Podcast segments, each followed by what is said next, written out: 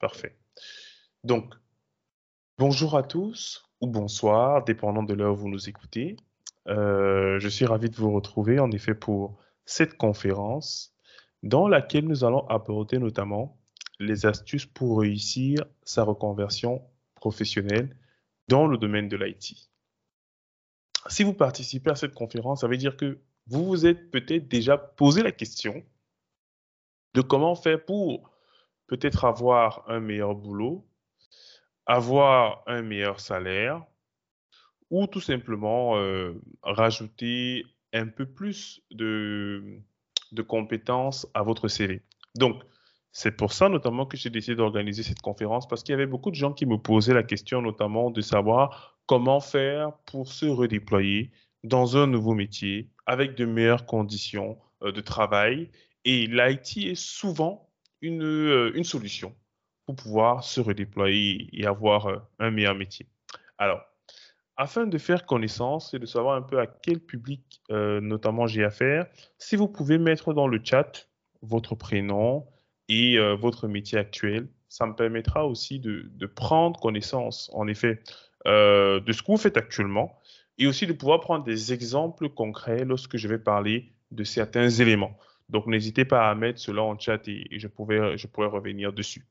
Donc, nous sommes ensemble pour. Euh, alors, dans la fiche, c'est écrit deux heures, mais je pense que en 40 minutes, une heure, on aura déjà, on aura déjà bouclé cette conférence.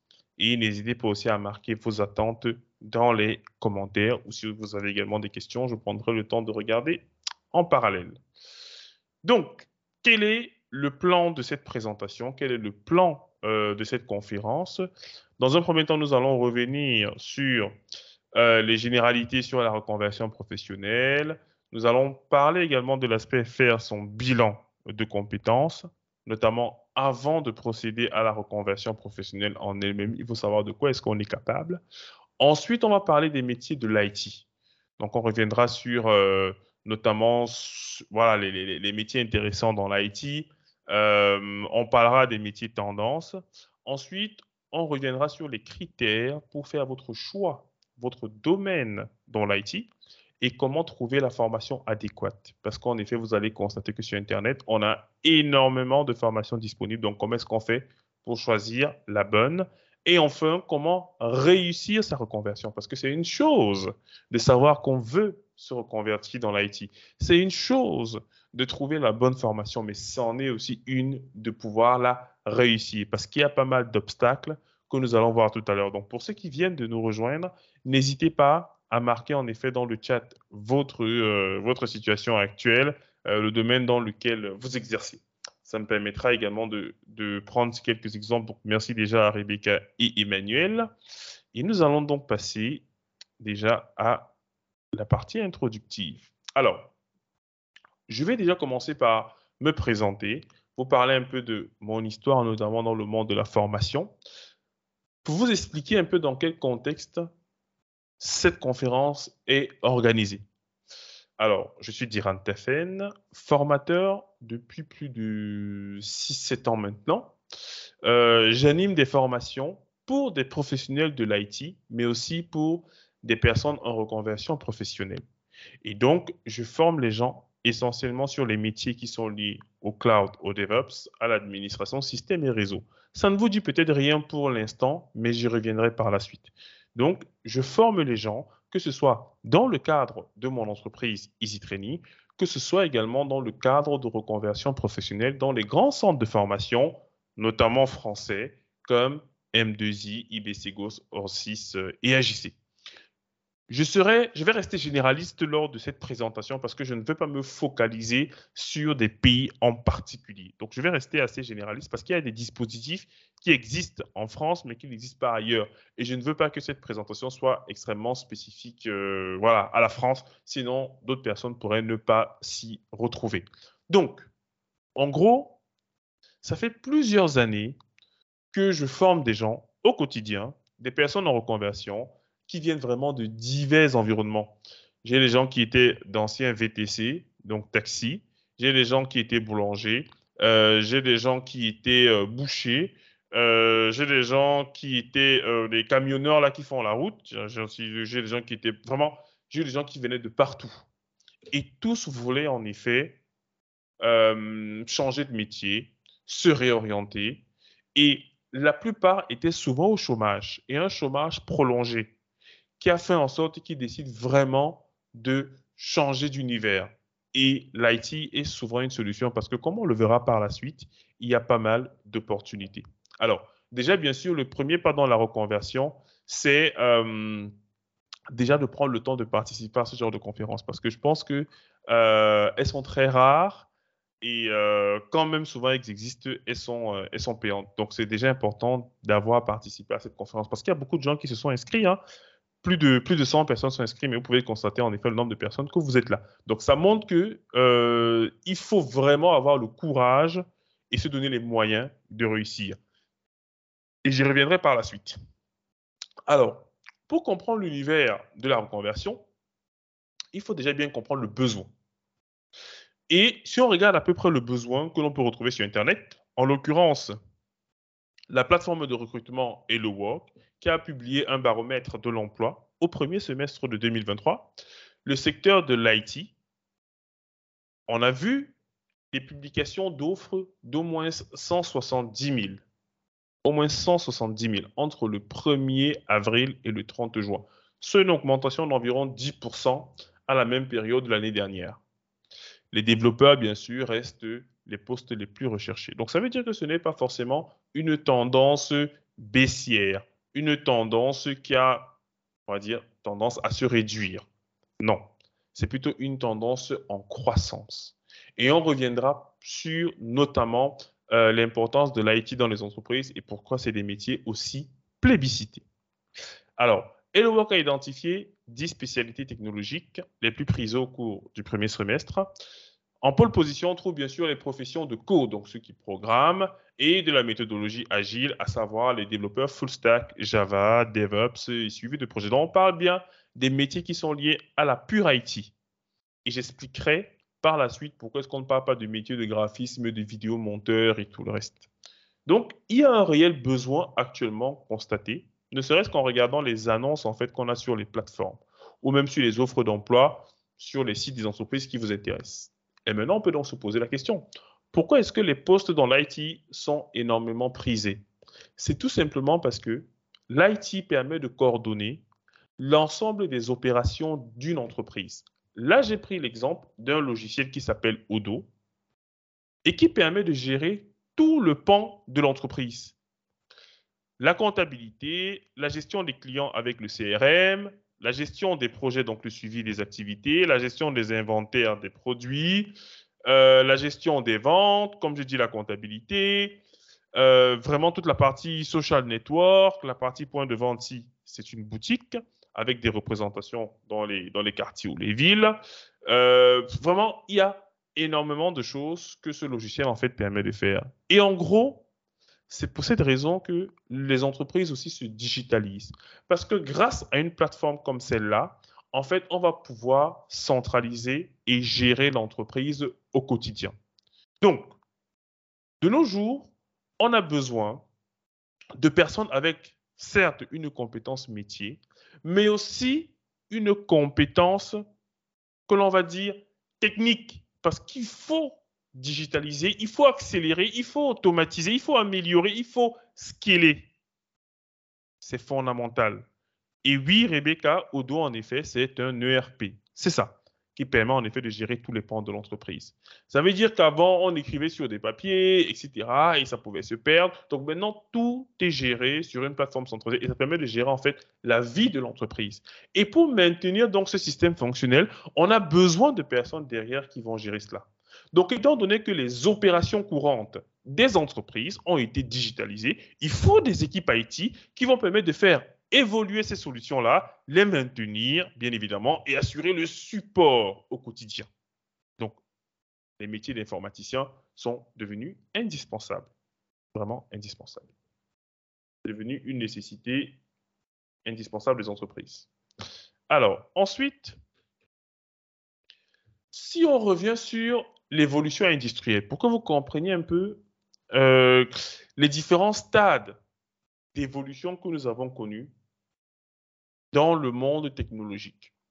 En 1800, on a eu l'industrie 1.0 avec la machinerie, l'énergie, voilà, notamment la machine à vapeur qui est, qui est venue un peu révolutionner nos process, notre façon de faire, en apportant une certaine mécanisation des opérations. Donc, ça nous a permis de produire de l'énergie. Ensuite, on a eu l'industrie 2.0 qui s'est concentrée sur la production de masse. Comment est-ce que je fais pour produire mes produits à l'échelle? Et donc là, on a vu donc l'apparition des euh, chaînes de montage où on avait quand même déjà un peu d'automatisation. Je dis bien un peu d'automatisation. Ensuite, on a eu l'industrie 3.0 on a vu apparaître les ordinateurs, la production maintenant automatisée. On n'avait plus besoin d'avoir forcément des ouvriers à tous les niveaux. Les appareils, les équipements, les ordinateurs pouvaient prendre en charge un certain nombre d'actions. Donc, production euh, un peu automatisée. Ensuite, on a l'industrie 4.0.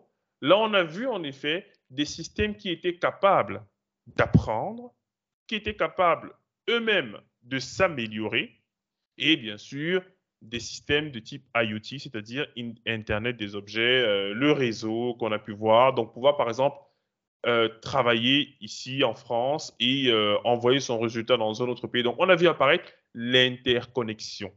On a vu apparaître la communication à l'échelle.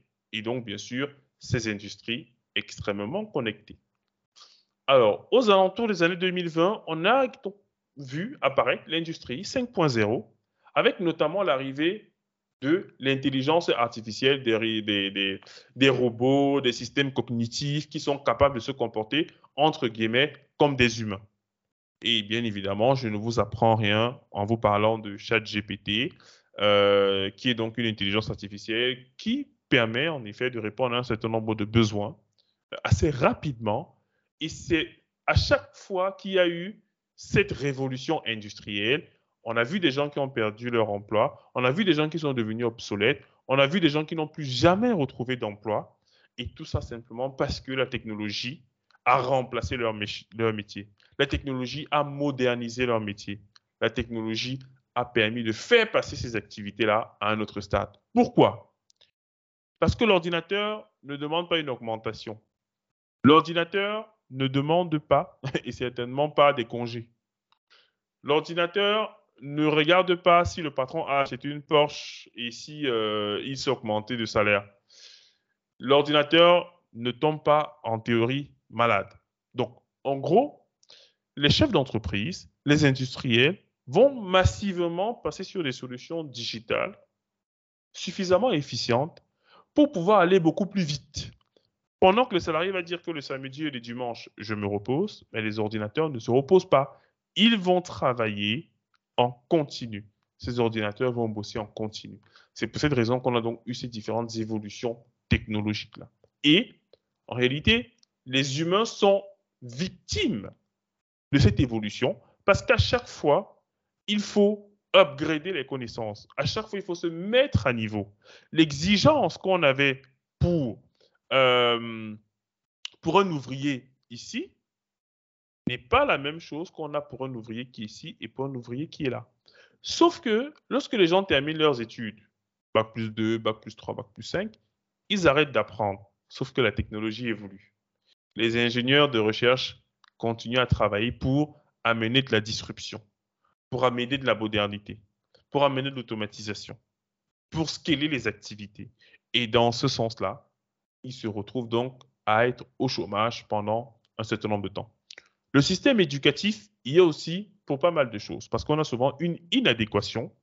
En fonction des pays, c'est plus ou moins grave, entre le besoin des industriels, des entreprises, et les formations qui sont animées, les formations qui sont données. Il y a des filières, par exemple, aujourd'hui, qu'il faut tout bonnement supprimer. En Chine, c'est déjà le cas. Euh, en Corée également, c'est également le cas. Il y a des filières qui sont tout simplement supprimées parce que ces derniers n'apportent plus de valeur aux entreprises.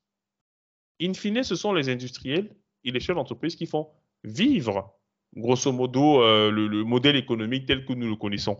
Bien sûr, il faut des salariés, bien sûr, il faut des ouvriers, mais on va dans un monde qui est de plus en plus productif et qui demande donc les, euh, on va dire quoi, les capacités soient upscalées et tout le reste. Donc l'évolution n'épargne personne. Moi-même qui suis là en face de vous, à distance, moi-même je dois me former en continu pour pouvoir répondre aux exigences du marché. Sinon, moi-même je serai très vite obsolète. Alors, si on revient donc à l'intelligence artificielle, donc je regardais sur les réseaux sociaux quelques actualités. Donc là, c'est une actualité que je vais passer le 16 novembre qui indiquait que l'intelligence artificielle pourrait remplacer 4 millions d'emplois en Corée du Sud dans les 20 prochaines années, selon une estimation de la Banque centrale sud-coréenne.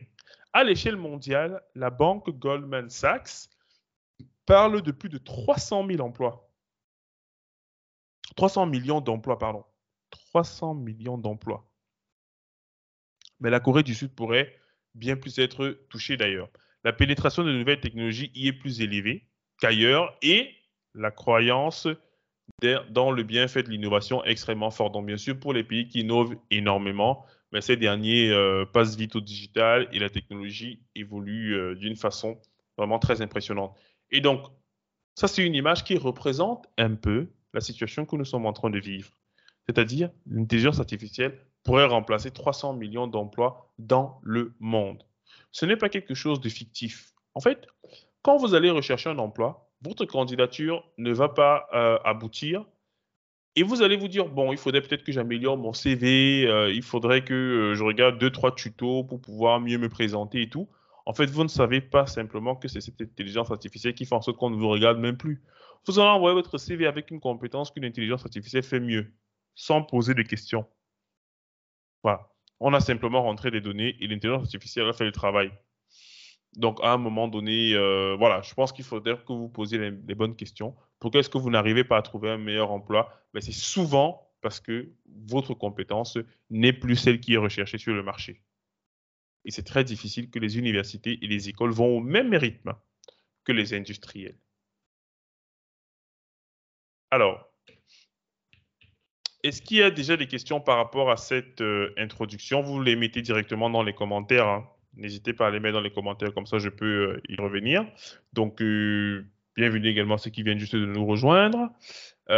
donc, il y a certains qui ont indiqué ce qu'ils font actuellement. Il y en a qui sont déjà dans l'IT. Je vois qu'il y a un informaticien réseau et télécom, ingénieur sécurité environnementale, donc Rebecca, Nancy, et en POE reconversion, réseau, très bien. À Saint-Plan, Valenciennes, ok, très bien, oui, ça me parle effectivement. Ça me parle. Euh, Calvin, étudiant en Master 2, ok, très bien. Euh, Mohamed, ingénieur, Dev Java en reconversion, DevOps, ok, très bien. Donc les autres, n'hésitez pas à écrire. Hein. Bon, c'est vrai que là, on a des présentations de personnes qui sont dans l'IT, mais je pense qu'il doit aussi en avoir qui euh, éventuellement n'y sont pas. Alors, l'un des éléments fondamentaux que je demande euh, aux gens que je suis dans leur reconversion professionnelle, en fait, c'est de faire le bilan de leurs compétences. C'est très important d'être franc envers vous-même parce que souvent les gens refusent de voir la réalité en face. Et c'est ça le, le, plus gros problème de la reconversion. C'est que les gens refusent de voir la réalité en face, c'est-à-dire, je n'ai pas le niveau et c'est de ma faute. Beaucoup de gens n'acceptent pas cela. Il faut faire le bilan. Qu'est-ce que je sais faire Qu'est-ce que je ne sais pas faire? Alors, dans un premier temps, je recommande aux gens d'évaluer leurs capacités. Qu'est-ce que je suis capable de produire? En gros, qu'est-ce que je sais faire? Est-ce que je sais écrire une lettre de motivation et un CV C'est déjà bien. Est-ce que je sais, par exemple, gérer un projet en mode agile? Est-ce que je sais écrire un script, un programme? Est-ce que je sais faire des calculs mathématiques? Parce que toutes vos compétences, en fait, peuvent être nécessaires, mais il y a certaines qui seront éventuellement obsolètes. Vous devez évaluer vos, capacités. Vous devez, en fait, vous définir une matrice de compétences en fonction de votre domaine d'expertise. Première chose, vous évaluez.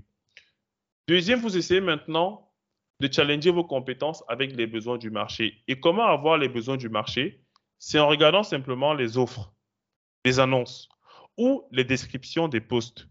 En France, par exemple, vous avez, euh, vous avez une plateforme, un site gouvernemental qui vous indique un peu les capacités recherchées en fonction du métier. Euh, donc, euh, c'est un répertoire en fait des métiers. Et à l'intérieur, en fait, vous voyez quelles sont les attentes pour chaque métier. Ça vous permet déjà de voir si vous avez les compétences liées déjà à votre métier de formation. Maintenant, il faut comprendre que vous pouvez même exceller dans votre métier, mais votre métier n'est plus nécessaire. Et c'est ça que je veux que vous compreniez au travers de cette présentation. C'est que vous pouvez même exceller dans votre métier, mais sauf que pour, euh, je sais pas moi, euh, pour euh, si on a 100 entreprises euh, en France, peut-être qu'une seule entreprise a en fait besoin de votre compétence. C'est ça qu'il faut vous dire. Mais c'est déjà important d'évaluer vos compétences, ensuite de les challenger avec les besoins du marché. Et un aspect important, c'est de redéfinir votre projet de vie. Parce qu'après ce bilan, vous pouvez vous rendre compte que, en fait, vous êtes déjà très doué dans votre métier, mais sauf que vous n'arrivez toujours pas à avoir un salaire décent, une vie décente, ou même trouver un emploi tout simplement. Mais il faudrait peut-être redéfinir qu'est-ce que vous voulez faire de votre vie. Est-ce que vous voulez aller vers de nouvelles opportunités? Quel est le cadre de vie dans lequel vous voulez voir grandir vos enfants, votre vie de famille? Ça aussi, c'est important. il y a des gens qui font un métier où ils sont tout le temps sur la route ils rentrent très tard, alors qu'ils voudraient passer du temps avec leurs enfants, pouvoir prendre des vacances deux, trois mois par an. Ça aussi, c'est des éléments à redéfinir. Et en fonction de ça, vous prendrez votre décision de savoir est-ce que je veux vraiment, euh, dire, euh, est-ce que je veux vraiment continuer dans ce métier-là? Parce que vous pouvez déjà être même en, poste, hein, mais sauf que le métier que vous faites ne vous passionne pas énormément. Et c'est important quand vous sentez que votre métier ne vous passionne pas. Ça veut dire probablement que vous allez arrêter d'évoluer. Probablement, vous allez arrêter d'évoluer. Et dès que vous allez arrêter d'évoluer, vous allez devenir obsolète. Et forcément, on va vous licencier. Donc, c'est une conséquence, en fait, que finalement, vous, euh, euh, vous, vous devenez en fait sans emploi. Voilà. Donc, il est important de faire ce bilan-là et de vous dire les choses euh, de façon très, très lucide. Vraiment, pour la reconversion, il faut de la, il faut de la lucidité. Euh, alors, ah oui, j'ai pas lu tous les messages donc de Nancy. Après une POE euh, de 5 mois avec Abgemini, l'île M2I, qui ne, qui ne s'est pas soldé par un CDI au final, sous prétexte que je n'étais pas assez technique. Parmi 14, ils ont gardé que 4. Euh, j'ai dû rebondir. Ah, ok. Nancy, je vois en effet de quoi tu parles. Souvent, même, vous avez des formations pour des reconversions professionnelles et in fine, euh, ils ne prennent qu'une partie. Ça, j'ai déjà énormément vu ça. J'ai même vu des personnes euh, qui ont porté plainte même aux entreprises qui organisaient les PO. Donc, j'ai déjà vu tellement de choses dans ce domaine-là que je, vois exactement de quoi est-ce que tu parles. Et sous prétexte, en effet, que tu n'étais pas suffisamment technique, on reviendra sur cette partie-là un peu plus tard. Je vous expliquerai pourquoi est-ce que ces entreprises le font souvent. Alors, nous allons parler des métiers de l'informatique. Très souvent, quand vous êtes au lycée ou au collège, vous avez beaucoup de matières que vous réalisez. Et il y a des enseignants qui vous disent, bon, c'est mieux euh, d'avoir un peu douce partout. Et d'autres enseignants qui vont vous dire, mieux vaut que tu excelles en mathématiques et euh, comme ça, tu seras reconnu comme étant le meilleur en mathématiques. Pour moi, je suis pour la spécialisation. Spécialisation ne veut pas dire qu'on est nul sur les autres domaines, non. Mais on est identifié comme ayant, comme, euh, ayant une forte compétence. Et je vous explique bien sûr pourquoi. Lorsque vous êtes en entreprise, on est sur un projet, surtout dans les grosses boîtes. Dans les grosses boîtes, on a des départements pour chaque euh, type de, de, de, de, besoin. On aura besoin de développeurs Java, de développeurs Python, euh, on aura besoin de graphistes, monteurs, etc. vraiment, on, ils vont bien séparer les différents corps de métier. Si vous êtes en entretien et on vous demande qu'est-ce que vous savez faire en informatique, dites je sais faire du réseau, je sais faire du, euh, euh, du, système, je sais faire du cloud, je sais faire du... Non. C'est bien ce que vous dites, mais il faudrait que l'on puisse sentir que vous avez une appétence pour quelque chose. Sinon, on ne saura pas où vous mettre en fait. Et c'est ça le problème. Souvent, quand on ne vous retient pas, c'est parce qu'on juge que vous êtes trop généraliste. Quand on dit que vous êtes trop généraliste, c'est parce que vous n'êtes pas spécialisé quelque part. Être spécialisé quelque part ne veut pas dire que vous êtes l'expert absolu, non. Mais que vous vous démarquez avec une, certaine appétence sur ce domaine-là. Et ça, c'est fondamental. Parce que je vois trop de jeunes, lors d'entretien, il nous raconte sa vie, il nous dit d'où il vient, il nous dit, etc. C'est pas mauvais. Mais sauf qu'à la fin, j'ai besoin de te positionner sur un projet. Et pour te positionner sur un projet, j'ai besoin de savoir sur quel domaine exactement, sur quelle technologie spécifiquement tu excelles. Et c'est pour ça que lorsqu'on a souvent vos CV, en fait, le CV ne suffit pas. Il faudrait que l'on puisse discuter avec vous pour que vous nous racontiez votre histoire et surtout vous nous dites sur quoi est-ce que vous vous sentez le plus à l'aise. Parce qu'on ne peut pas être spécialiste de tous les domaines, c'est impossible. Et quand on vous vend chez un client, en fait, c'est important que le client puisse tirer le meilleur parti de vous. Et même quand vous voyez les chaînes de montage et les chaînes de production dans les usines, on a toujours des spécialités. Le ferrailleur, le soudeur, le voilà, chaudonnerie, etc. C'est important. Même dans l'informatique, vous devez tout faire pour avoir un couloir efficient. Donc, ne négligez pas, euh, ne négligez pas cet aspect des choses. Vraiment, ne négligez surtout pas. Alors, ensuite, et n'hésitez pas si vous avez des questions hein, à les mettre dans le chat, bien évidemment. Je vais, euh, je vais y répondre en temps réel.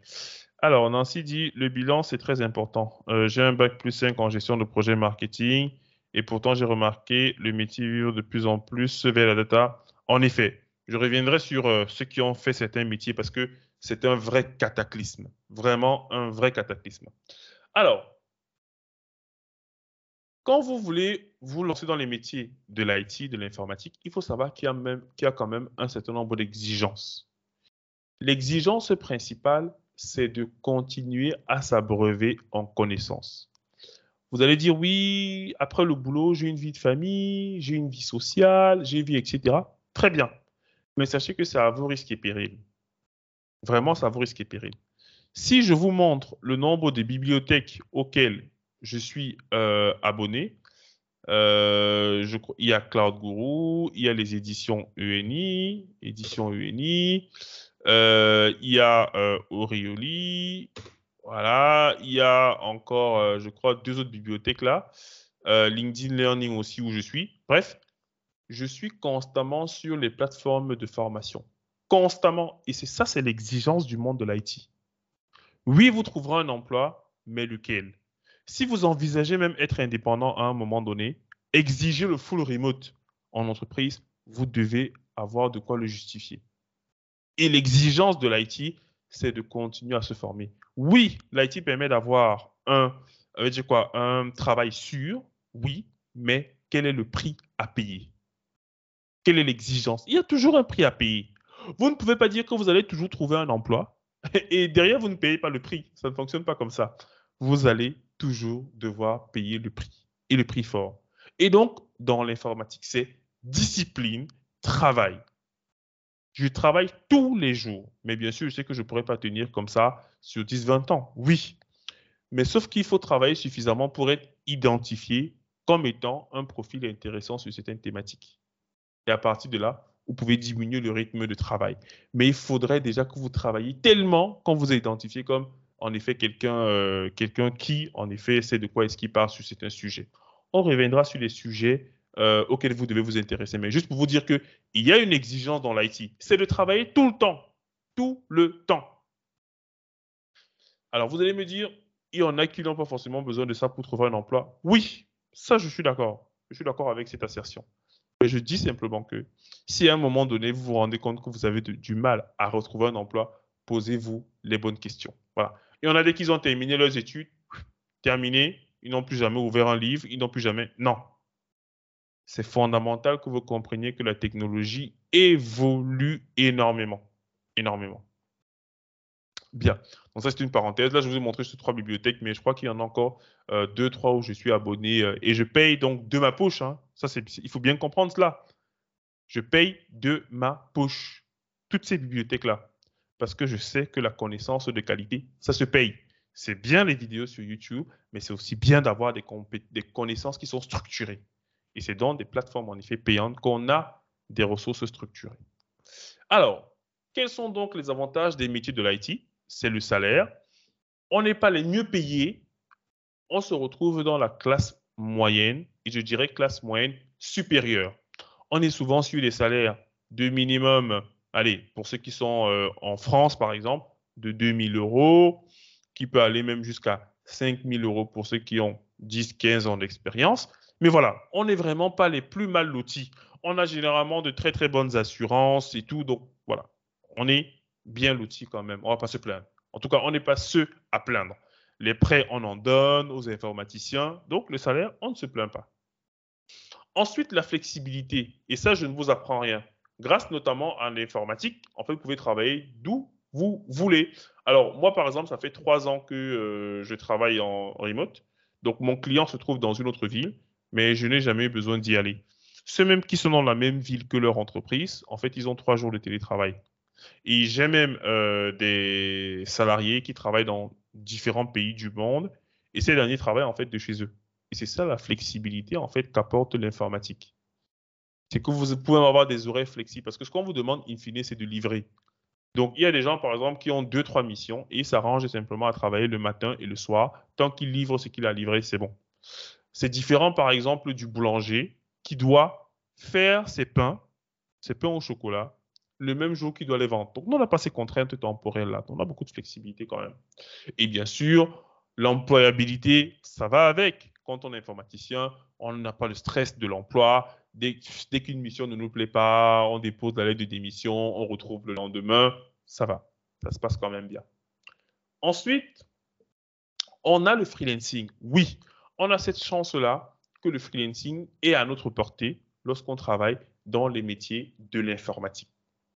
Bon, moi, je suis freelance depuis euh, que je suis sorti de l'école. Hein. Donc, je crois un an et demi après être sorti de l'école, j'étais déjà freelance jusqu'à maintenant. Bon, c'est vrai que maintenant je suis passé chef d'entreprise, mais j'ai été, euh, j'ai été longtemps freelance. Alors, quels sont les métiers que l'on retrouve dans l'informatique, la famille de métiers? On a les métiers liés au développement, au test et à la partie opérationnelle.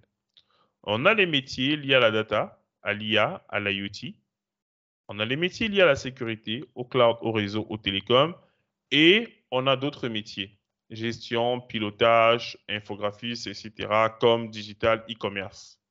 Donc, dans les métiers, en effet, que je côtoie la plupart du temps, on a le développement, voilà, donc euh, développement full stack, ingénieur DevOps. Au niveau de la data, je côtoie les ingénieurs data. Euh, ensuite, au niveau euh, de la cybersécurité, je, je, côtoie pardon, énormément les architectes cloud et euh, les admins En tout cas, tout ceci, je, je les côtoie quand même au quotidien. Alors, ceux de ce côté, les amis,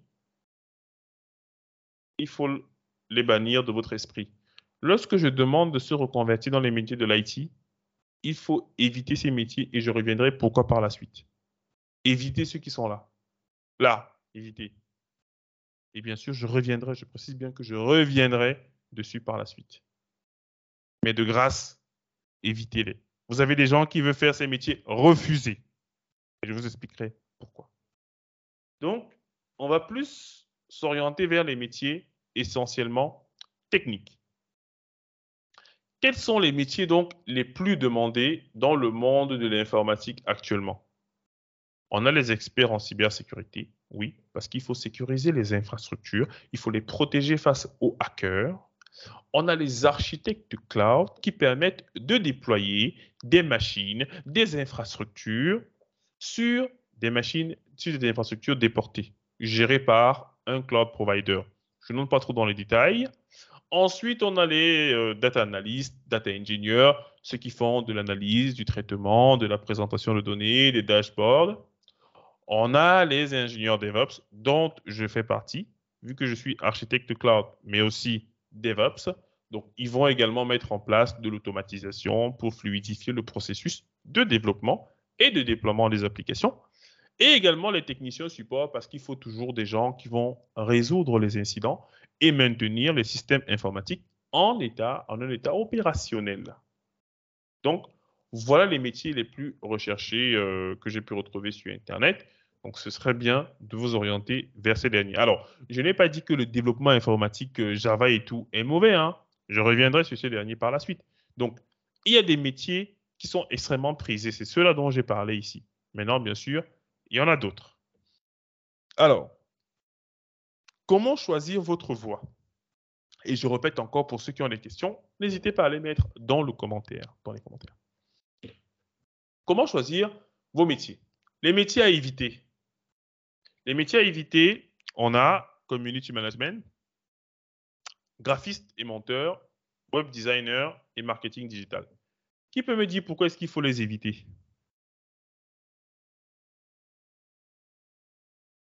Ben, moi, je peux dire pourquoi, parce que je viens du Qui peut me domaine. dire pourquoi est-ce qu'il faut éviter ces métiers-là? Voilà, donc bonsoir Je vais à tous. Moi, c'est. Nancy. Oui, Nancy? Voilà, donc je, je parle par expérience. hein. Moi, je Alors, viens du je ne marketing sais pas si digital, en train de effectivement. parler, mais moi, je ne l'entends pas. Alors, Hop, hop, hop, hop. est-ce que là, vous m'entendez? qui ai un problème d'audio. hein.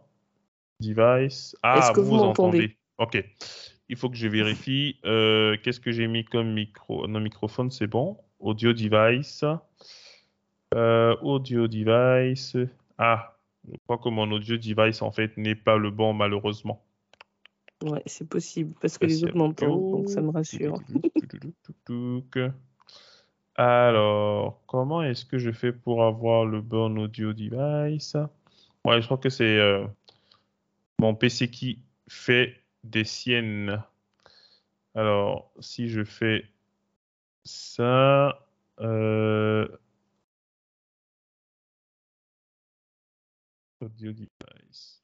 Non, je crois que ouais, c'est mon PC qui fait, euh, qui fait les siennes. Bon, c'est pas très grave. N'hésitez pas à les mettre en effet en commentaire directement.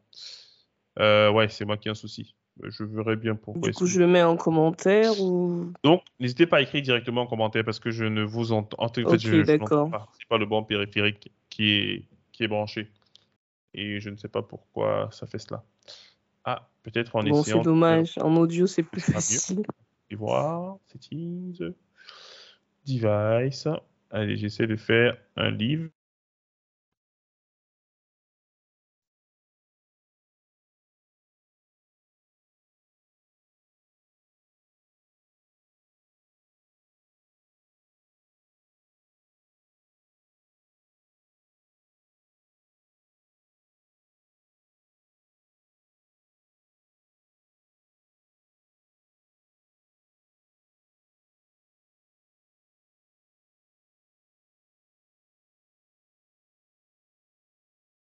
Alors, les autres, euh, c'est moi ou on a perdu d'Iran?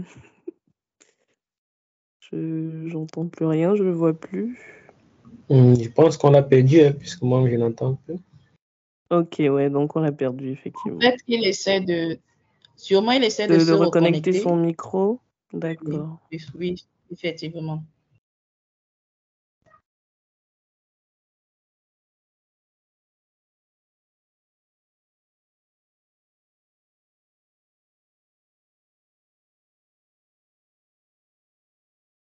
Bon, je suis passé sur euh, un autre navigateur. Nancy, si tu essaies de la réponse. Allô, Diran, est-ce que tu là, m'entends? je t'entends. 5 sur 5. Yes, ça. Impeccable. Par contre, on Oui. voit plus ton écran, rien du tout. Oui, Ok, c'est je, bon. je réaffiche, oui. Voilà, Alors, donc rebonsoir à diras tout le monde. Bonsoir. Voilà, donc j'étais en train de dire que euh, moi, je ne recommande plus le marketing digital parce que je viens du secteur. Oui.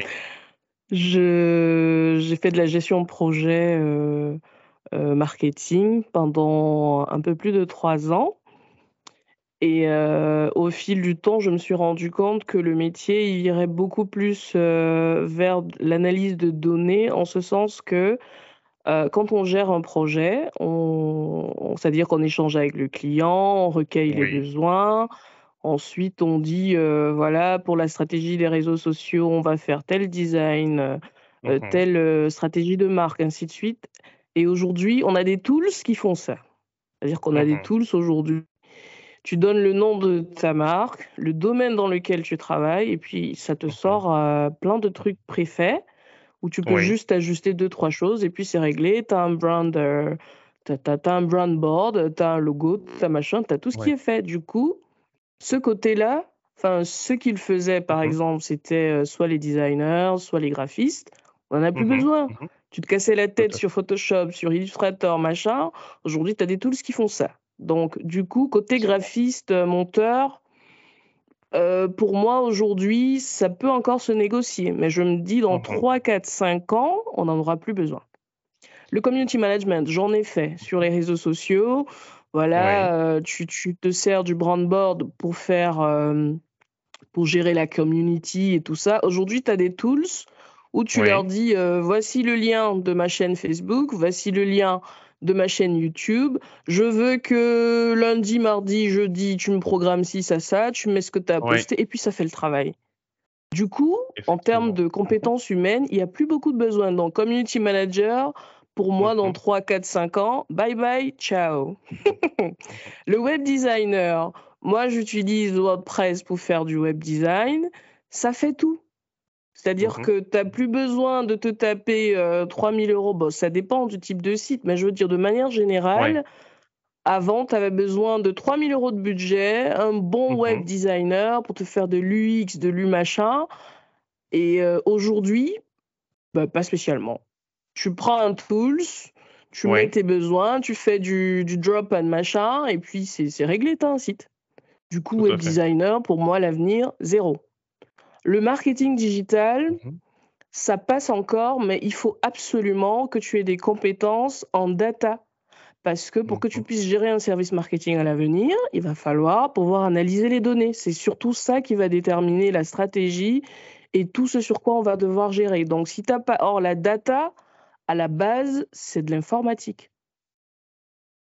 Il faut pouvoir Mhm. programmer, il faut pouvoir utiliser Python, nanani, nanana. Et ça, euh, en, en école de, de commerce, on ne le voit pas. Ouais. Donc, tu te retrouves euh, manager de projet avec des besoins, euh, enfin, avec des compétences que Ouais, tu ouais. n'as pas par rapport aux besoins. Donc, à moi, à un moment donné, je me suis dit, moi, pour l'avenir, en fait, je me retrouve dans une situation où, dans 2-3 ans, Mhm. ça se trouve, j'aurai plus mon taf. Donc, c'est soit je vais me reformer en data Mhm. pour compléter les compétences que j'ai actuellement, soit je Ouais. vire à l'IT. Du coup, je suis dans une situation. donc C'est pour ça que moi, je ne le recommande, je ne le recommande plus aujourd'hui. Parce que je suis à par là. Je- J'ai été butée à un moment donné. Et je dis à ceux qui viennent derrière, je leur dis, franchement, je ne vous recommande pas. Parce que, à mon sens, à l'avenir, on n'en aura plus besoin. Tout à fait. Donc, Tout à fait. euh, moi, c'est un peu les raisons que j'ai euh, pour lesquelles je Mhm. ne recommande plus aujourd'hui euh, cette, cette partie de, du numérique. Yes. Merci, hein, merci Nancy. Je pense que je n'aurais pas pu mieux l'expliquer, euh, surtout que tu viens de ces domaines-là. En tout cas, tu les connais très bien. Moi, pour les avoir vus de l'extérieur, pour avoir des proches qui ont fait les écoles de commerce, j'ai pu voir le désastre, j'ai pu voir le cataclysme. Parmi mes proches, et comme je le, je le disais sur ma vidéo, j'ai des proches qui ont fait des écoles de commerce et ça fait 3-4 ans, ils n'ont pas trouvé d'emploi. Donc oui, le marketing digital, comme tu l'as dit, à juste titre, maintenant il faut de la data. Il y a même euh, un proche à moi qui a passé un entretien et on lui a clairement dit que marketing digital, sans faire même un peu d'IA, en fait, ce n'est plus possible. En gros, on a encore besoin de ces métiers-ci, mais sauf qu'on a besoin de ces métiers-ci à un autre level. Ceux qui étaient là au départ ont déjà pris les positions pour répondre à ces besoins. Vous, en tant que nouvel acteur, ça va être très difficile. C'est pour ça qu'il faut voir le coup d'après. Parce que même si vous travaillez dessus aujourd'hui, d'ici 2-3 ans, comme Nancy l'a dit, on n'aura plus besoin de vous. Et donc, je vais maintenant vous indiquer quelles sont pour moi les caractéristiques d'un métier sur lequel vous devez miser actuellement. Quelles sont les caractéristiques? Lorsque vous cherchez un métier de nos jours, où vous reconvertir, où vous spécialisez, il faut ces critères. S'ils sont tous vérifiés, tant mieux. Si une partie est vérifiée, il faudra voir. Il faudrait un peu d'algorithmie.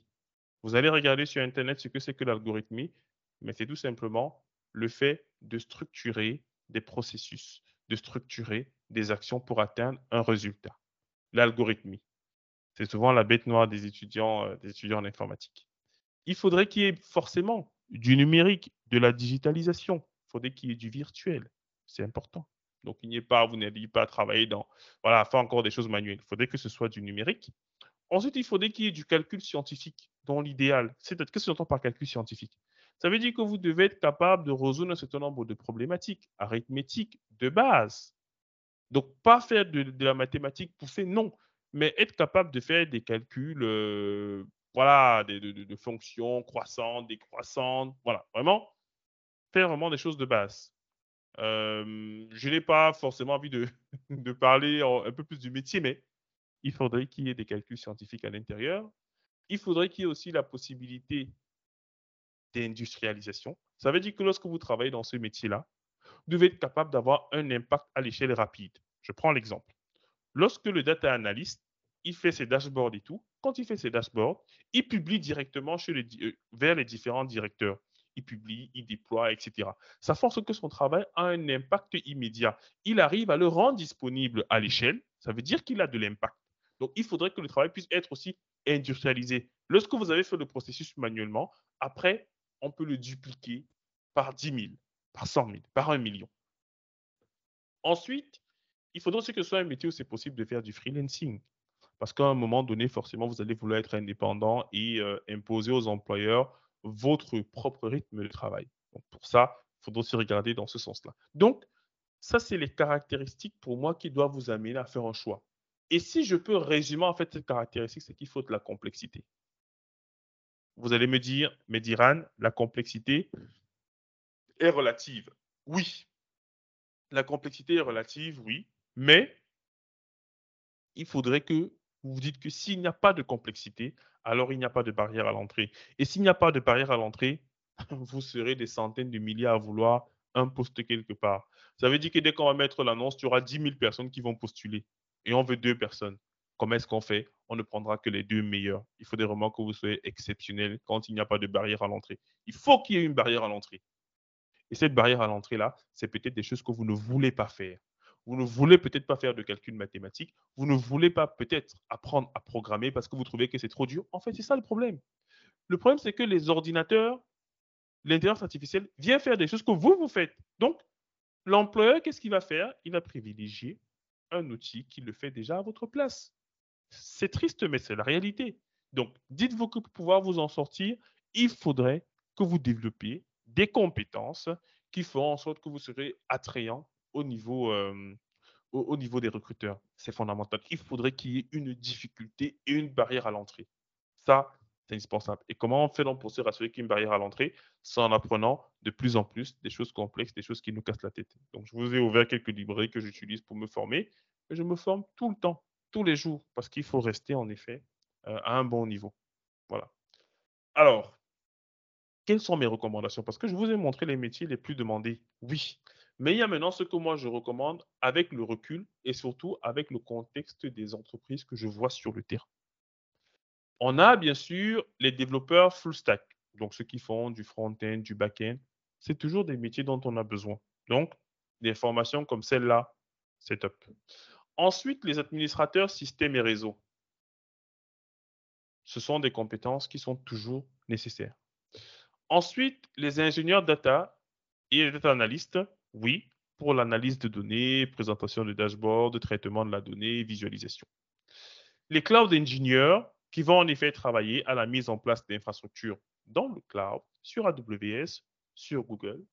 Les DevOps engineers qui vont industrialiser le processus de production de l'application, de test de l'application et de déploiement de l'application en continu. Et les testeurs logiciels qui vont permettre de valider le code. On va dire que c'est les six grands métiers que je vois actuellement qui passent sur le marché. Maintenant, il y en a qui nécessitent souvent d'autres compétences. Je prends le cas des administrateurs système et réseau. Ces derniers commencent à avoir du mal à trouver euh, des emplois qui sont très très bien payés parce que ça devient une compétence un peu, euh, je veux dire quoi, un peu commune. Voilà. Donc ça veut dire qu'à l'administrateur système, on va lui demander de faire un peu de DevOps. Au développeur également, on va lui dire fais aussi un peu de DevOps pour être un développeur augmenté. Vous voyez que les exigences augmentent. Mais déjà, être dans l'un de ces métiers-là vous permet de pouvoir évoluer ensuite sur des métiers beaucoup plus valorisants. Mais il faut partir sur une base. Il y a aussi le métier de testeur, bon, que je ne recommande pas trop, mais ça passe aussi. Mais je ne sais pas combien de temps on aura encore besoin de testeurs purement logiciels, parce que maintenant, il y a des outils qui font des tests pour nous. Je ne sais pas. J'ai vu quelques personnes qui s'épanouissaient énormément dans le métier de testeur logiciel. Ce métier a l'avantage qu'il ne nécessite pas de savoir programmer ou d'apprendre à programmer. Mais comme je le dis toujours, tout ce qu'il n'y a pas de complexité dessus, il y aura un problème tôt ou tard. Donc, vous pouvez faire testeur logiciel et dans 2-3 ans, vous perdez votre emploi. Peut-être pour quelqu'un qui va bientôt à la retraite, je peux lui dire fais test logiciel et comme ça, tu pars à la retraite tranquillement. Mais pour un jeune, je ne sais pas trop si c'est en effet une bonne idée. Voilà. Moi, je pense qu'il faut, il faut se casser la tête et accepter souffrir. Et je le dis souvent aux étudiants que j'ai, c'est que les gens payent le laxisme qu'ils ont eu par le passé. Je répète encore, les gens payent le laxisme qu'ils ont eu par le passé. Quand on demandait aux gens de faire les mathématiques, de faire les physiques, pour diverses raisons, ils ont peut-être senti qu'ils n'avaient pas énormément d'appétence dessus. Ça peut arriver. Mais vous devez comprendre que le système vous punit maintenant pour cela. C'est ça le problème. C'est que le système veut des euh, personnes qui vont programmer. Et souvent, la programmation, alors, elle n'est plus aussi difficile qu'avant parce qu'on a trouvé des méthodes pour faire en sorte que les gens qui partent de zéro, je vous ai dit, on a des chauffeurs de bus, des gens qui faisaient euh, du taxi, les boulangers, ils n'ont pas de compétences mathématiques à la base, ils n'ont pas de compétences scientifiques, entre guillemets, à la base, mais on leur apprend des choses pour qu'ils puissent rapidement trouver un emploi. Mais vous devez savoir, en effet, que ça va nécessiter de développer des compétences en algorithmie, en structuration de connaissances. Et c'est ce qui manque souvent aux gens. Donc, on finit toujours par payer, euh, par payer le lourd tribut. L'État aura beau subventionner, mettre de l'argent par-ci, par-là pour que les gens puissent retrouver un emploi. Mais in fine, ils n'auront pas un bon emploi jusqu'à la fin de leur carrière. Parce que, euh, voilà, il faut, il faut durcir ces connaissances de base. Il faut avoir des fondations solides. Et il n'est pas trop tard pour définir ces fondations-là. Le problème, c'est que les gens se sont habitués euh, à avoir une certaine vie sociale, familiale, qui font en sorte que quand on leur dit en fait que non, en fait, tu vas devoir diminuer cela et travailler tous les jours. Les gens disent non, mieux je continue avec Pôle emploi, le chômage, les aides et tout et tout, etc. Donc la vie, c'est un choix. La vie, c'est un choix. Donc il n'y a pas de magie. Hein. Ce n'est pas après avoir fait cette conférence que vous serez. Non, la vie, c'est un choix. Il faut être prêt à faire des sacrifices. Peu importe l'âge. J'ai vu des personnes qui se sont reconverties à 50 ans. Ils ont eu de très bons résultats, mais parce qu'ils ont en effet euh, consenti à faire les sacrifices nécessaires. Alors, Comment trouver la formation adéquate? Parce que ça aussi, c'est une question qu'on se pose. Comment faire pour trouver la formation adéquate? Les erreurs à éviter. Écoutez les commerciaux des centres de formation. Alors là, moi, c'est des personnes qui me hérissent le poil. Et forcément, ce sont vos interlocuteurs lorsque vous souhaitez vous former. Vous allez regarder, je vais me former en administration, système et réseau. Vous allez voir un centre de formation, vous allez appeler et vous allez tomber sur un commercial. Ce commercial a pour objectif, en tout cas 90% pour objectif de vous vendre leur formation. Non, je vous dirai ce qu'il faut faire. Ensuite, acheter des livres et des formations en ligne. En fait, ça ne sert à rien de commencer directement à se bourrer la tête avec des connaissances, surtout quand vous êtes en reconversion. Les experts que nous sommes pouvoir l'acheter des livres et des formations en ligne et on s'en sort sans problème. Quand vous partez de zéro, vous avez besoin d'un guide de quelqu'un qui va vous dire comment faire et comment débuter. Vous pouvez aller prendre une formation qui vous détruit le moral, qui vous détruit complètement, qui vous empêche même d'aller beaucoup plus loin. Non, ne faites pas ça. Je dis bien, quand c'est un domaine que vous ne connaissez pas, vous avez besoin qu'on vous indique comment. Et c'est ça le but aussi de l'école. Hein. Le but de l'école, si on vous, sur le premier jour, on vous apprend euh, à tracer des courbes en mathématiques, ça ne va pas se passer comme ça, ça va bien se passer. Il faudrait que vous soyez accompagné. Et c'est la même chose. C'est comme si vous apprenez à nouveau à marcher. Faites attention, achetez les trucs un peu de partout. Écoutez les conseillers Pôle emploi. Alors, pour ceux qui sont en France, hein, vous avez euh, un organisme qui s'appelle Pôle emploi et qui aide les gens. Je ne dis pas que Pôle emploi ne sert à rien. Non. Je dis simplement que souvent, ces conseillères ou ces conseillers, ça peut être des hommes ou des femmes, en fait, qui vous conseillent souvent ne sont pas forcément sur le terrain. Eux, ils ont un fichier, ils ont un logiciel qui leur dit si ça, si ça, si ça, alors il faut l'envoyer là-bas. Non, non. Ça fonctionne peut-être avec la masse, mais non. Pour moi, ce n'est pas la bonne méthode. Mais le problème, c'est que il faudrait bien que l'État fasse quelque chose. Donc, pour moi, ce qu'ils font est salutaire. Mais avec le monde d'aujourd'hui et avec les exigences du monde de l'emploi, c'est très compliqué de s'en remettre complètement à nos amis de Pôle emploi, même si ça part d'une bonne intention, je précise bien, d'une bonne intention. Ensuite, demander des conseils à nos proches. Je ne dis pas qu'il ne faut pas demander conseil à nos proches, mais souvent nos proches n'auront pas le courage de nous dire certaines vérités. Souvent, nos proches ne connaissent pas forcément les besoins du marché dans le domaine qui nous intéresse. Si vous avez un formateur dans votre famille qui fait dans le métier qui vous intéresse, ok, allez le voir. Mais à 99% des cas, votre famille ne peut pas vous aider. Elle peut vous encourager, mais ne peut pas vous aider à trouver votre voie. Ensuite, l'erreur que les gens font souvent, c'est de suivre leur passion. Vous devez comprendre qu'en tant que chef d'entreprise, par exemple, moi, je prends des gens par rapport à ce qu'ils m'apportent. C'est fondamental. Moi, je prends des gens par rapport à ce qu'ils m'apportent, pas à ce qui leur plaît. Je n'en ai rien à cirer de ce qui leur plaît. Non.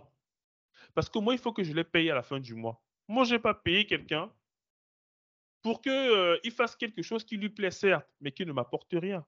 Donc, la priorité pour moi en tant que chef d'entreprise, c'est de prendre quelqu'un qui va résoudre un problème chez moi. Si le problème qu'il va résoudre, c'est sa passion, alors là, c'est le jackpot. Là, c'est le jackpot.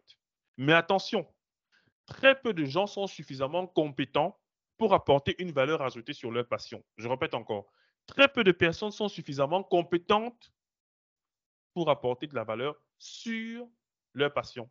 Il y a des gens qui sont passionnés par le basket, par le football, mais combien deviendront Mbappé? Combien peuvent apporter de la valeur dessus? Non. il y a des gens qui, aiment faire la cuisine, mais combien deviendront des chefs étoilés? Non. Enlevez ça de votre esprit. On ne suit pas sa passion. On me voit donner les cours aujourd'hui, oui. Mais c'est bien parce qu'à un moment donné, je, voulais gagner des sous et qu'on avait besoin de répétiteurs. Et c'est après que la formation m'a plu. Mais quand je faisais mes études, j'ai même pensé à donner des formations, à être, à être formateur. Pas du tout. Donc ça, c'est fondamental. Alors, il y a Florian qui a écrit, euh, je me pose une question sur euh, deux points. Euh, sur le point 2, les erreurs à éviter. Je pense, pour ma part, le plus important, attention, ne pas prendre n'importe quoi ou plus de 100 livres. Oui, effectivement, on est d'accord, hein, Florian. Moi, ce que je dis, c'est la généralité. Parce qu'il y a des gens, quand ils veulent se former, en fait, ils achètent des livres un peu de partout. Et je dis bien, à 90%, ces livres-là vont les casser parce qu'ils vont commencer à lire les premières pages, ils vont dire Ah ouais, mais je ne comprends pas ceci, je ne comprends pas ça, donc je ne peux pas faire ce métier. Non, ce n'est pas la bonne méthode. Et c'est ce que je suis en train de préciser. C'est que souvent, les livres sont écrits par des experts.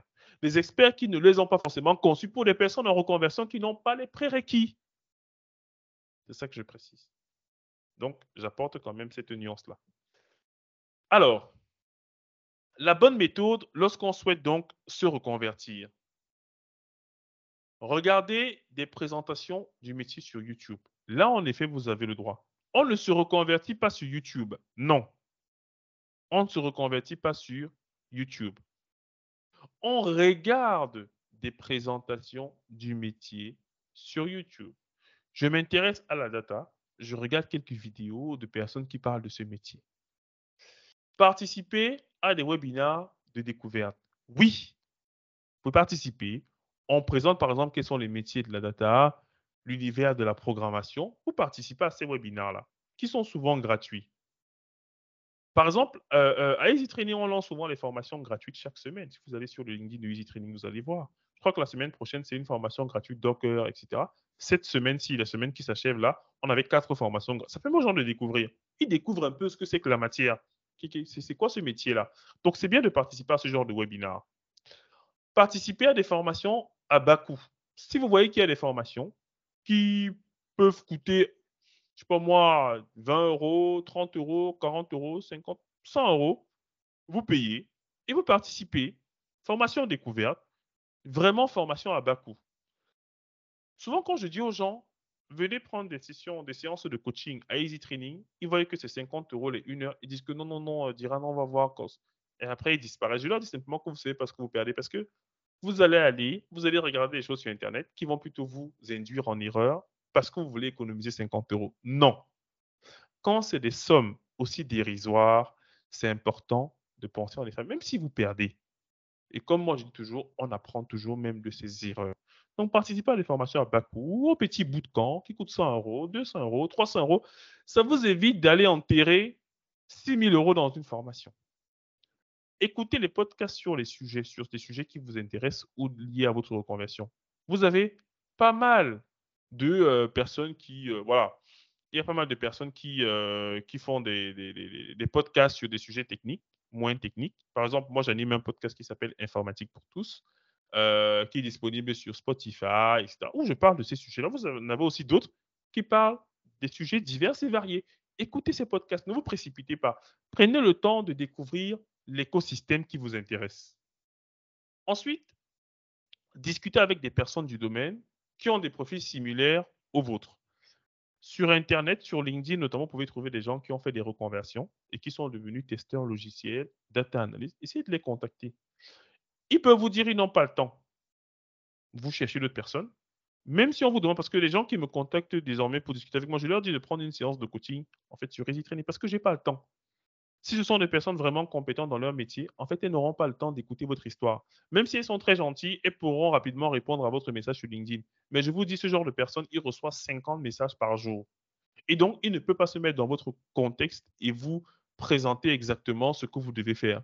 Moi, il m'est arrivé en effet de, de coacher des gens, de prendre du temps, et ils se sont rendus compte en fait que je leur ai épargné deux ans de leur vie. Deux ans. Donc, pas pour dire que je suis le seul à le faire, mais il y a beaucoup de gens sur Internet qui peuvent vous aider, mais n'ayez pas peur de mettre la main à la poche parce qu'il en va de votre avenir. C'est ça qui est important parce que les gens veulent faire des économies sur tout et même sur leur carrière. Des fois, ça me fait rigoler.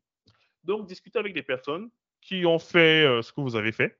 Donc, sur LinkedIn, vous prenez le temps, vous leur dites quand est-ce qu'ils sont disponibles et tout. Voilà. Si vous dites que, si vous dit que pour le voir, il faut que vous payiez, ben, du coup, vous allez payer. Recherchez un mentor qui répondra à vos questions. De préférence, un formateur expérimenté. Alors, L'une des difficultés qu'on a avec les personnes en reconversion, c'est qu'il faut les prendre d'une certaine façon. Moi, si j'ai besoin d'un coaching, je peux voir n'importe quel expert sur Internet. Tant qu'il est bon, je vais comprendre ce qu'il va me dire. Mais le problème, c'est que les personnes en reconversion, c'est très difficile qu'elles puissent directement comprendre ce qu'un expert va leur dire. Et donc, l'erreur qu'elles font souvent, c'est de chercher comme mentor un expert dans le domaine. C'est pas mauvais, mais il n'aura peut-être pas la pédagogie de ramener des concepts compliqués à des notions simples pour quelqu'un qui ne s'y connaît pas en informatique. C'est pour ça qu'il y a une différence entre un formateur et un expert technique. Bien sûr, le formateur peut être expert technique, mais l'expert technique est difficilement formateur. L'avantage d'un formateur, c'est qu'il sait comment présenter les choses pour qu'elles soient un peu moins difficiles à comprendre. Donc, ça, c'est un autre élément que je vous indique comme euh, astuce. Alors, bien sûr, il faut rechercher les financements. Ça, c'est la question à un million d'euros.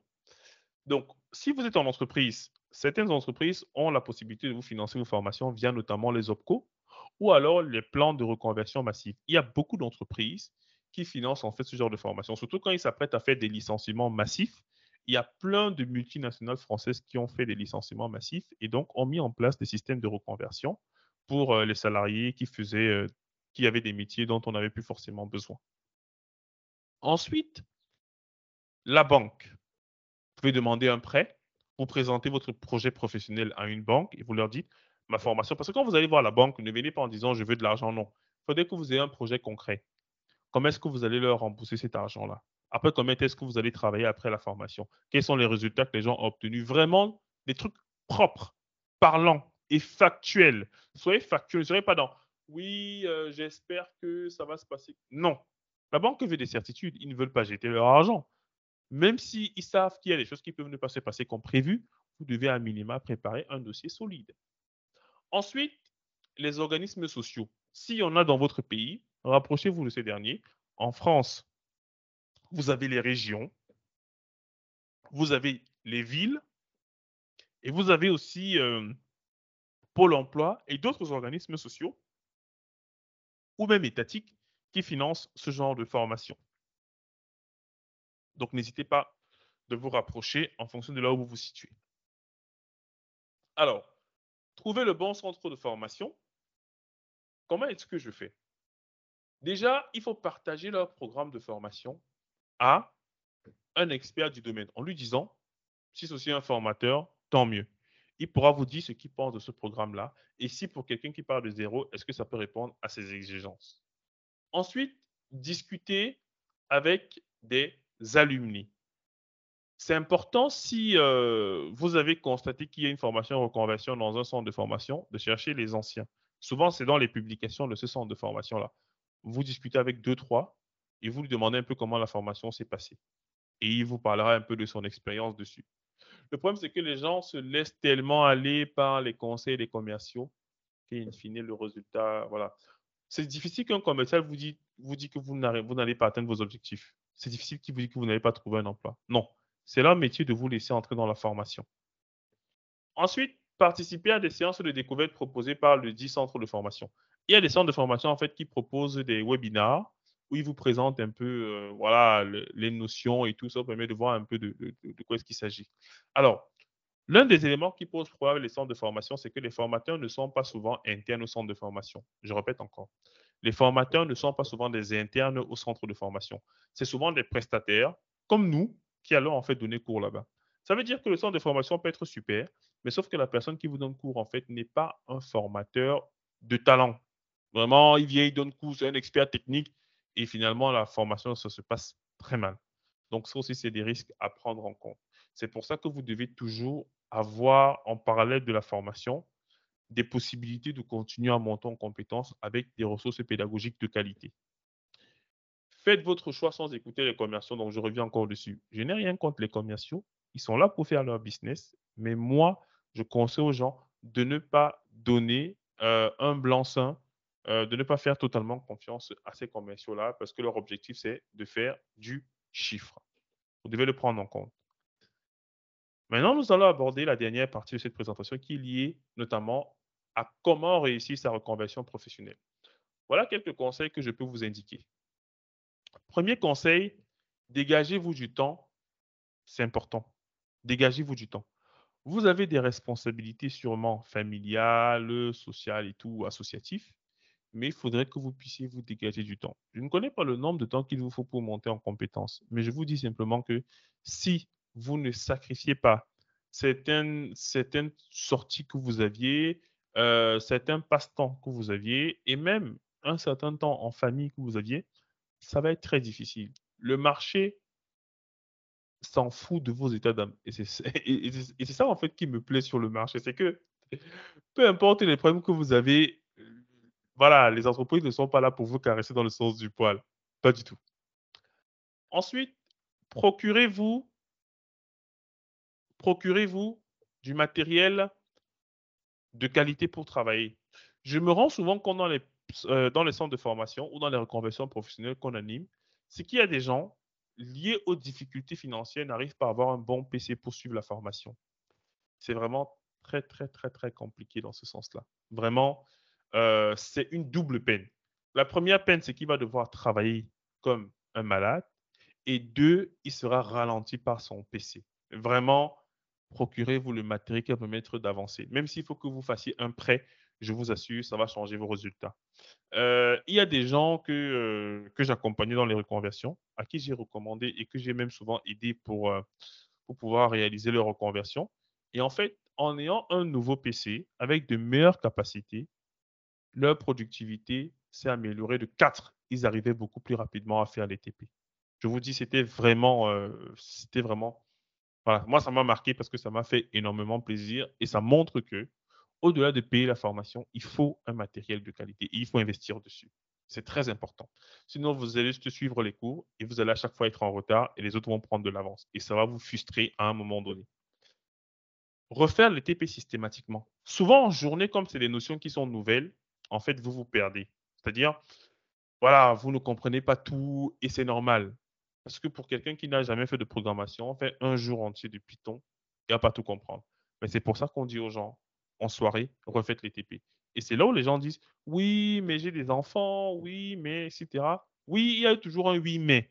Mais il faut le faire. Si vous ne le faites pas, ne soyez pas surpris de ne pas trouver un emploi après. Ça ne ment pas. Et c'est ça que je dis, le marché n'a pas d'état d'âme. N'a pas d'état d'âme. Refaites systématiquement ce que vous avez fait en journée en termes de TP. Ensuite, posez le maximum de questions. Vous avez payé pour cette formation-là.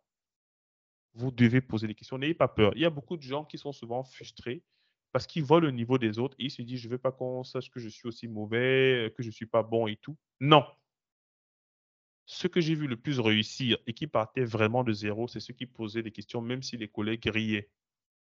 Et moi, j'aime ce genre d'étudiants parce que ici, admettre qu'il ne connaît pas, et c'est là où je lui explique même très, très bien la notion. Ensuite, créez-vous un portfolio. C'est fondamental d'avoir un certain nombre de réalisations. Dans les formations en reconversion, ou même dans les formations de façon générale, il peut arriver qu'à la fin de la formation, il y ait un mini-projet. Prenez-le vraiment à cœur. Si à la fin de du module que vous êtes en train de faire, il n'y a pas de mini-projet. Cherchez un mini-projet. Demandez au formateur un mini-projet parce que c'est ce qui va vous permettre en fait d'avoir un portfolio de projets dont vous pourrez parler en fait en entreprise lorsque vous serez en entretien. Parce qu'en entretien, quand moi j'ai quelqu'un qui me dit qu'il est en reconversion, je dis oui, c'est bien, mais qu'est-ce que tu m'apportes? Qu'est-ce que tu sais faire? Il va commencer à me dire oui, on a fait cours de ceci, on a fait cours de mais qu'est-ce que tu sais faire concrètement? Est-ce que tu as quelque chose de factuel? Rien. Eh bien, je ne peux pas le prendre. Je préfère quelqu'un qui a fait une reconversion en data et qui me dit oui, monsieur, en fait, j'ai mon portfolio de dashboard que j'ai fait avec Power BI. J'ai un repository Git avec notamment mes Dockerfiles que j'ai réalisés et qui m'ont permis de répondre à telle, telle, telle problématique. Lui, je le prends. Même si c'était le dernier de la promotion, je le prends. Pourquoi? Parce qu'il m'a expliqué ce qu'il a fait et il a les réalisations concrètes. Vous devez capitaliser sur tout ce que vous faites en formation. Jusqu'à aujourd'hui, je capitalise sur tout. Et comment est-ce que je capitalise sur mes montants en compétences? Ça va peut-être vous surprendre. Hein. comment est-ce que je capitalise sur mes montants en compétences? C'est grâce à Easy Training que je capitalise sur mes compétences. Tous les cours que vous voyez sur Easy Training, c'est des choses que j'ai apprises pour monter en compétences. Ce n'était pas pour donner des formations. Non. Mais tout ce que j'ai appris, en fait, c'est dans mes formations. Donc, quand je vais en entretien, je ne parle même plus. Je dis simplement, regardez tout ce que j'ai fait. Regardez mon GitHub. Sur mon GitHub, il y a beaucoup de projets sur lesquels j'ai travaillé, sur lesquels j'ai contribué. Je n'ai même plus besoin de parler, en fait. Parce que j'ai capitalisé sur tout. Dès que j'apprends une notion, j'essaie de faire un cours dessus après. Toujours. Donc, maintenant, dans la partie en effet portfolio, là, maintenant, c'est des besoins particuliers. Donc, il faudra voir qu'est-ce que vous avez fait dans la formation, comment faire le portfolio, parce que là, on ne peut pas entrer dans les détails de chaque métier, sinon on ne va pas en effet euh, sortir là. Mais oui, dans tous ces métiers, il y a un portfolio à faire. Tous, tous les métiers, tout. Parce que si déjà Data peut faire un portfolio, Admin 6, n'en parlons même pas. Développer les soft skills. On se rend souvent compte en entreprise, et c'est souvent très difficile pour les personnes qui viennent d'autres métiers. Vous avez des gens qui étaient dans des métiers où ils ont un tempérament très très fort. Ils réagissent du tic au tac. Donc, dans la partie soft skills, c'est développer des compétences empathiques, d'écoute de l'autre. Et ça se voit souvent très vite en entreprise. Ceux qui sortent souvent de reconversion, en fait, on sent qu'ils ne viennent pas vraiment du monde de l'IT parce qu'ils réagissent souvent voilà, d'une façon un peu. Euh, là, vous devez développer les soft skills qui sont notamment, euh, donc on appelle ça souvent les interpersonal skills. Donc, comment se comporter euh, en entreprise, voilà, comment travailler avec les collègues, etc. Donc, c'est vraiment important de développer ces soft skills-là. En tapant sur Internet, un soft skill, c'est important. Et je crois que j'ai même fait une vidéo sur YouTube sur les soft skills. Soyez actifs sur les réseaux sociaux. Quand je parle de réseaux sociaux, euh, c'est essentiellement LinkedIn. Vous devez interagir avec les publications des gens qui travaillent dans le même domaine que vous. Vous devez aussi publier. Pour publier, il ne faut pas être expert. Et c'est ce que je dis souvent aux gens. Euh, j'ai beaucoup de personnes en reconversion qui publient énormément de choses sur LinkedIn, même si c'est des choses basiques. Vous devez vous dire qu'il y a des gens comme vous qui ne connaissent pas cela ou qui ne connaissaient pas cela et à qui vous pouvez apporter de la valeur. Donc, faites-le, vraiment. Essayez d'avoir un réseau et c'est ce réseau-là qui vous permettra, lorsque vous allez chercher un emploi, de pouvoir trouver un emploi. Utilisez ChatGPT, apprenez à l'utiliser parce que c'est vraiment un outil très intéressant. Moi, j'ai un abonnement payant sur ChatGPT parce que je veux utiliser les fonctionnalités avancées. Donc, c'est vraiment un outil merveilleux qui peut vous aider à monter en compétence. Imaginons vous avez un, concept que vous ne comprenez pas. Vous apprenez par exemple le Python et vous, ne comprenez pas quand on dit par exemple qu'il faut utiliser euh, les try, comment gérer les exceptions par exemple, ou ce que c'est qu'une fonction. Vous pouvez demander à ChatGPT, il va vous l'expliquer. Vous dites que explique-moi cette notion comme si j'étais euh, un enfant de deux ans. Il va vous expliquer, c'est vraiment très impressionnant. Et ça va vous faire gagner énormément de temps. Passez des certifications. Les certifications sont un moyen de confirmer les compétences que vous avez. Souvent, les gens pensent qu'après la reconversion, il faut courir derrière les certifications. Non. Si vous avez la compétence, vous allez trouver des missions. Mais si vous avez les certifications sans la compétence, ça ne sert à rien. Le client va le détecter dans votre première semaine de mission et vous mettre dehors. On a vu des gens qui, avaient des super certifs qu'on a renvoyés après un mois. Parce qu'ils n'avaient pas la compétence. Ils avaient les certifications, mais pas la compétence. Donc pour moi, la certification vient en effet entériner des compétences que vous avez. Et ensuite, attention aux ressources en ligne. Parce qu'il y a beaucoup trop de personnes qui produisent du contenu. Ça part d'une bonne intention. Mais faites attention aux ressources que vous consommez. Parce que sinon, ça va plutôt vous détruire. Quand les gens sont souvent en conversion professionnelle, je leur dis, concentrez-vous sur ce que le formateur vous donne. Et n'allez regarder sur Internet que des éléments que vous ne comprenez pas. Mais dans l'idéal, posez d'abord la question au formateur. Parce que vous risquez d'aller prendre des ressources sur Internet qui vont plutôt vous, je veux dire quoi, qui vont plutôt vous empêcher de pouvoir progresser normalement. Parce que vous serez en train d'apprendre des choses peut-être qui sont trop avancées pour ce que vous êtes en train de faire. Donc, soyez vraiment vigilant euh, par, rapport à ces, par rapport à ces éléments-là. Donc, les amis, nous voilà arrivés au terme en effet de notre présentation qui consistait à comprendre déjà la nécessité de la reconversion professionnelle dans le monde de l'IT, du digital, de l'informatique. Et je pense que maintenant, vous avez des idées euh, un peu plus claires, notamment sur ce processus-là. Je ne suis pas rentré euh, dans, on va dire quoi, la particularité de certains métiers. Ça, on va le faire peut-être dans un second temps. Mais je voulais déjà que vous compreniez qu'il y a un enjeu majeur lors de votre reconversion. C'était de pouvoir être à la quête d'une meilleure vie. C'est être à la quête, on va dire quoi, pouvoir profiter en tout cas de sa vie d'une façon beaucoup plus décente et ne pas être dans la rat race où vous êtes à chaque fois en train de réfléchir au fin du mois ou alors quand on est dimanche, vous avez mal au crâne, vous dites que je vais encore aller travailler 20 heures de temps. Non. Le but, c'est vraiment que vous puissiez découvrir cet écosystème qui pourra vous garantir une meilleure employabilité et bien sûr vous permettre d'atteindre vos objectifs personnels et professionnels. Donc, merci bien pour votre attention, les amis. Et bien sûr, je prends des questions si vous en avez. Je vais déjà arrêter l'enregistrement là parce que ça ne va pas aider à grand-chose de